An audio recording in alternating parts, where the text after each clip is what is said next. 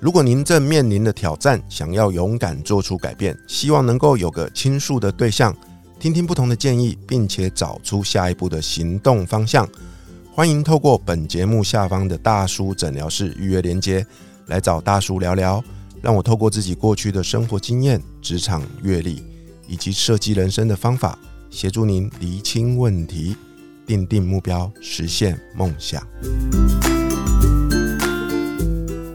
大家好，我是 V 头大叔，我是品溪，欢迎收听今晚的粉红地狱辛辣面。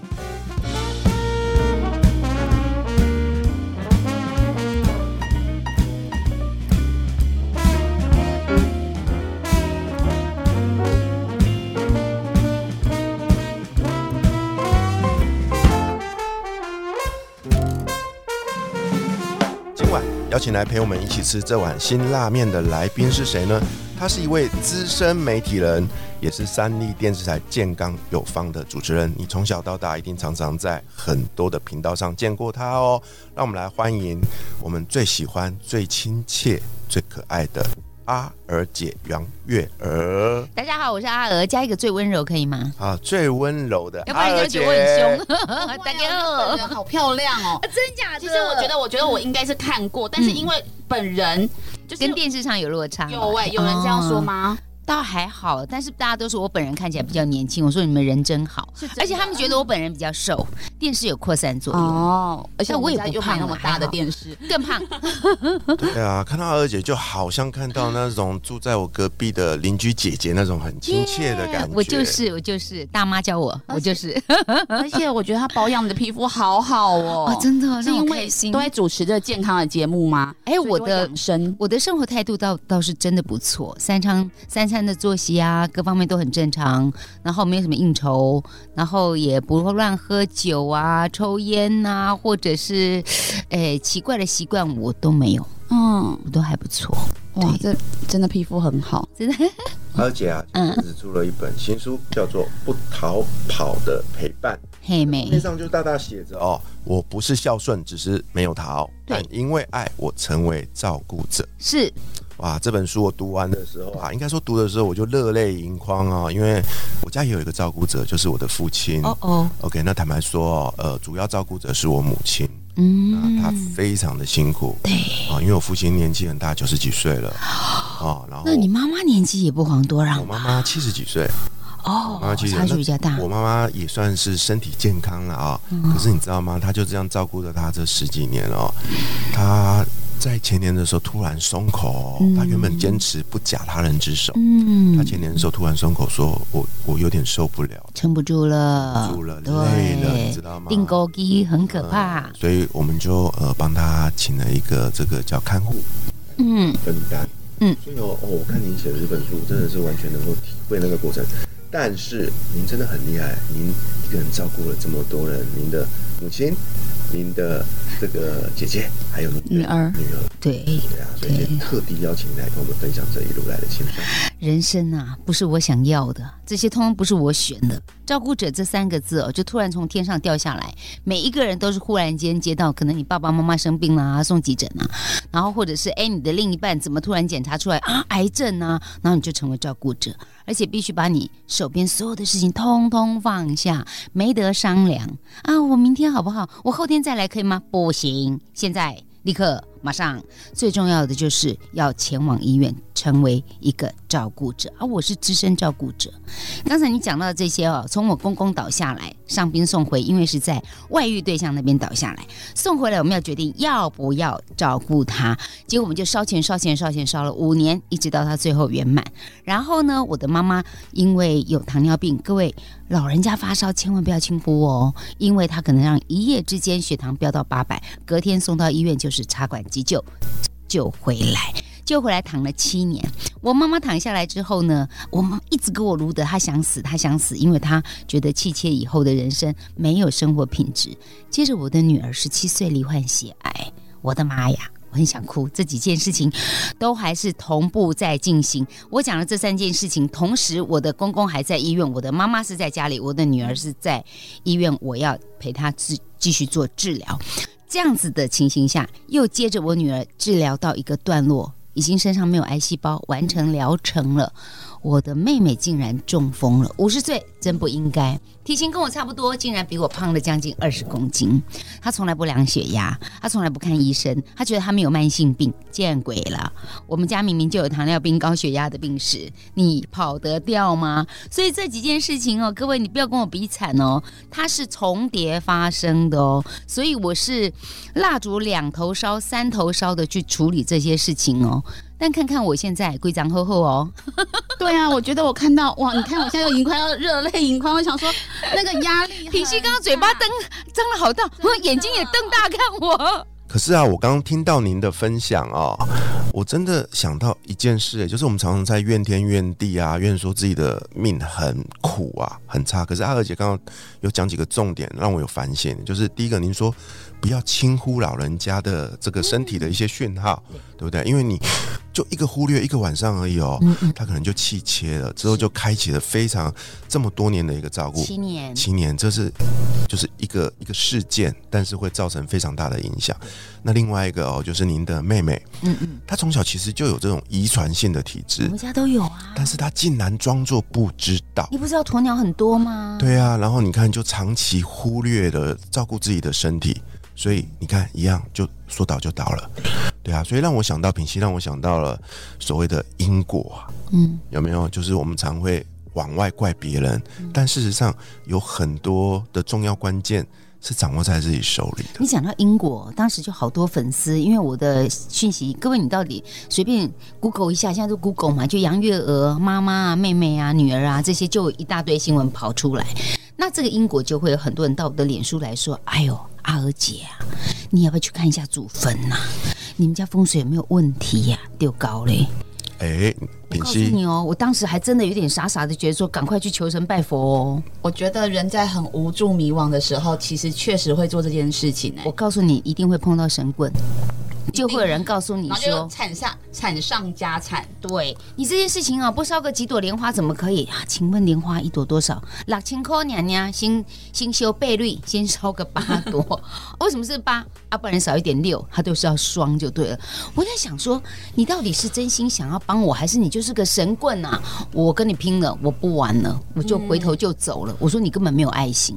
所以您根本就没有落入那个圈套过，我还给他干掉过，我直接给他干掉。你有没有爱心啊？你你从新闻上都可以查查得到杨月娥家里出了这么多的事情，然后你讲的好像你都知道，哎，你妈出事哦，你女儿还有你妹妹哦，你个废话。Google 都查得到，他在你要到的前五分钟来搜寻一下，他们分别是得了什么？对啊，你丢高哦，是不是？所以各位，其实有一些神棍哦，在跟你讲过去什么时候，我跟你讲，半猜半看你的表情。对对，每一个人来求神问卜问的人，哪一个是心情愉快，然后前途似锦的跑来问说啊，我今嘛哦问你，我现在钱赚太多了，哦，到底怎么回事？没有这种事嘛，一定家里有什么事，或者人生碰到什么坎。那你就掉入他的圈套，而且他其实一边说一边看着你的眼神，一边说一边顺着你的话去套路。哎，我跟你讲，这种交手太多了，不要被骗了。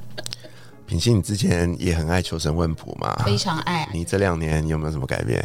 这两年哦，应该是从大概一年花两百万变到一年大概花两千块而已。哇，很好很好，这只是清洁费而已，长智慧而已。我后来发现哦，这修行这件事情真的无关宗教。修行是个人的事，不管任何宗教，我宁可去把那个心力花在改我自己比较实际。嗯，因为事情多的时候容易烦躁，事情多的时候其实你容易负面，所以我很容易被小事惹毛。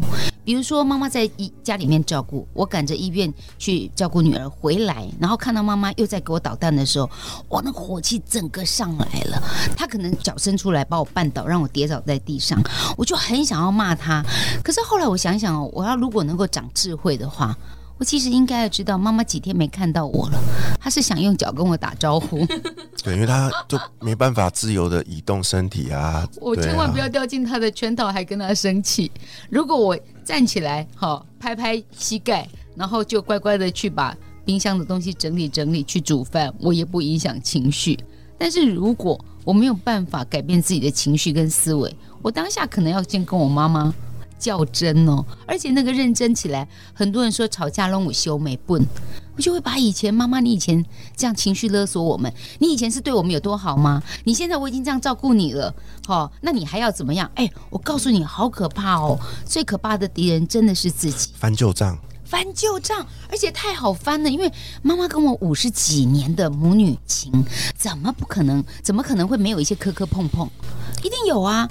但是你要把那个事情拿来较真，他现在伸出脚来踢我的话，哎，其实我生气是有道理的，因为我会把以前他对我的情绪勒索都算在这一笔身上。可是我如果不要去看以前，也不要去想未来，我就看现在就好了，好吧？摔在地上爬起来，我也没受伤，已经是降低最小的损失了。妈妈竟然还哈哈笑。好吧，他那么久都没笑了，笑得出来，我就当一次老来子吧。哇，那我们就从这个来切入。第一个哦，第一个我想请教二姐的问题，就是人生啊，常常会遇到很多突如其来的事故，那尤其是遇到这种大事哦，亲人。身体出事了，对吧？父母亲突然倒下了，通常一开始就会很不能接受嘛，对不对？然后就会有一个很重要的过程，叫做转念。转念，转念。您刚刚提到的也是一个转念的过程啊。啊，回到家，妈妈绊倒了，生气，翻旧账，争吵，然后一直到后面冷静下来，转个念啊，妈妈是要跟我打招呼。我想请教您哦，您遇到了这么多次，包含了家庭里，那我当我相信在职场上也是。好，您的工作这么繁繁忙哦，每天。每天您是怎么处理转念这个课题呢？其实哈，我觉得很好的转念就是，比如说听我们的 podcast，你会听到别人的故事，听起来像哎事不关己。但是它会成为内化你自己，成为养分，在你心里面。突然间你碰到一个状况的时候，你就冒出一个：哎，我上次好像听品熙讲了谁谁谁，哦，他就是这样子化解的。那你如果把它成为你的智慧的时候，在事情考验的时候，你就不会让自己陷入那个困境当中。可是有时候一个人还是嗯没有这么大的力量，你就必须借由别人给你的协助。比如说我妈妈在当场，我决定不要插管，结果哥哥竟然插管，我气。死了！我哭天抢地，因为我我访问过太多专家学者，我知道我妈妈七十几岁，因为插管气切回来，其实生活品质是没有的。我预期后面的路，可是我的手足并没有办法认同这一点，于是我的哥哥就决定插管。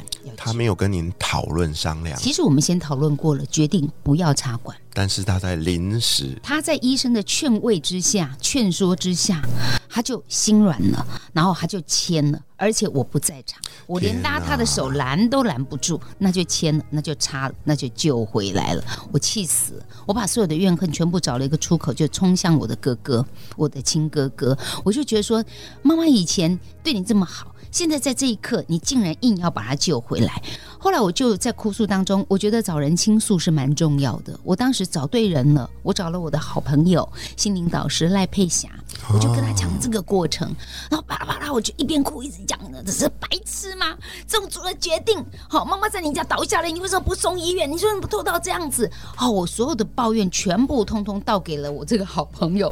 结果呢，佩霞在电话那一头听到我哭到泣不成声，她说：“蛋呢？”蛋呢？安哦安哦，蛋呢蛋呢蛋呢，来，你听我讲吼。如果这是你妈妈一辈子一定会碰到的坎，好，只是今天是在哥哥家照顾的时候发生的。你很生气，真的有道理。你生气的有理，真的是不是疏忽了？还是紧急时刻其实可以不用这样的？但是你换一个场景，妈妈还是会碰到这个坎。可是是在你照顾的时候，在你家发生的。你要不要哥哥妹妹怨你一辈子？哦，我忽然觉得我我我我我我不要，我结巴了，我不要。后来又问我第二个假设，他说：如果你跟我一样单亲家庭，我没有兄弟姐妹，只有我一个人，我连怨恨兄弟姐妹手足的力气都没有，对象都没有，那你还能怨吗？哇，这两点我把它听进来了。很多人说阿娥，你可以转念的这么好。到底是什么力量？我想个性是一部分，再来是我听得进去别人给我的劝告。我不会说你说的话我不信啊，我觉得根本的歪理。我真的把它听进来，而且我真的去假设，如果今天妈妈倒在我家，如果我根本就是一个独生女，我现在的嚎啕大哭根本是浪费力气。真的哎，完全根本就赶快去急救啊，赶快赶快去帮妈妈处理啊！阿伯就无钱，给你探急啦。嗯，你把心力花在这里，可是我觉得很难的是，嗯，人常常有心中的小剧场。我女儿有一次看我坐在那里发呆，妈，你又在想什么？我说，哎，我我神游嘞，我很多的小剧场就在想说，我哥如果下次再找我麻烦，我一定这次不放过他。我告诉你，这次哈电话里面这样讲我就算了，下次你如果当面的话，就怎么样怎么样的，哎。一直演戏耶，一直演嘞，很多的假设，很多的假设。可是假设到后来，我又发现我很孬。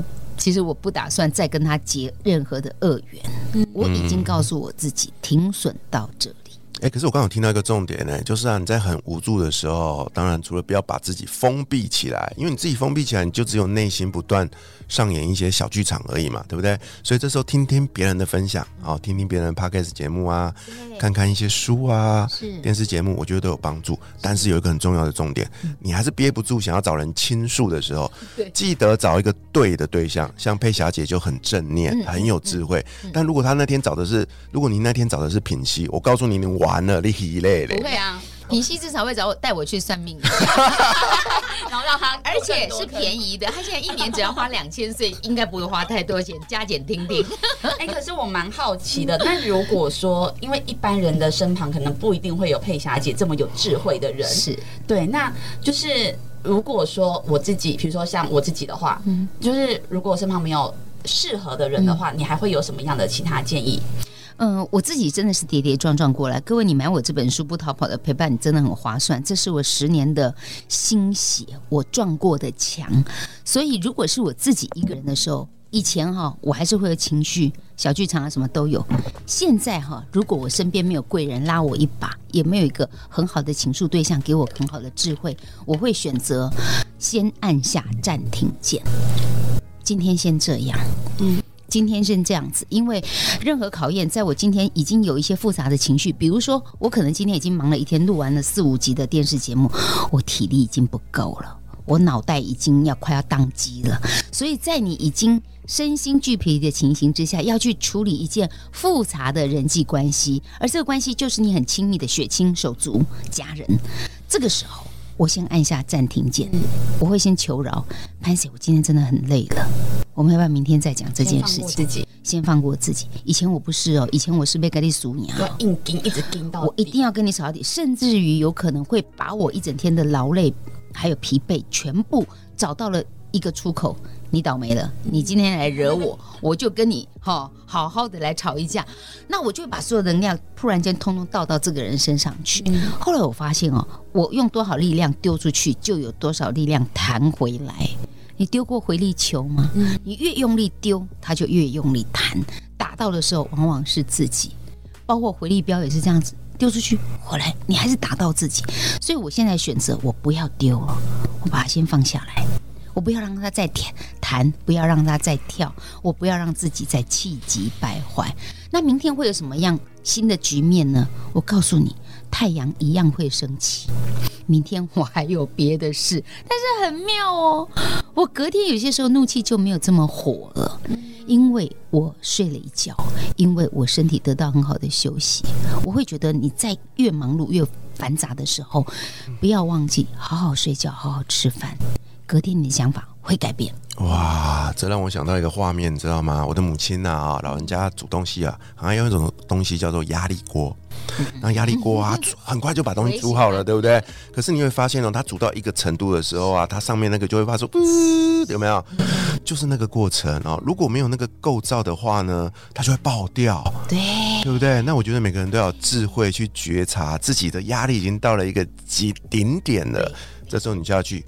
开启那个泄压阀，不管是去休息、睡觉、转念，或者去做你喜欢的事情，等到压力卸掉之后，哎，一切都会变比较好。说的真好，就是这个道理。对，就是这个道理。当你转变了，你会发现一切都改变了。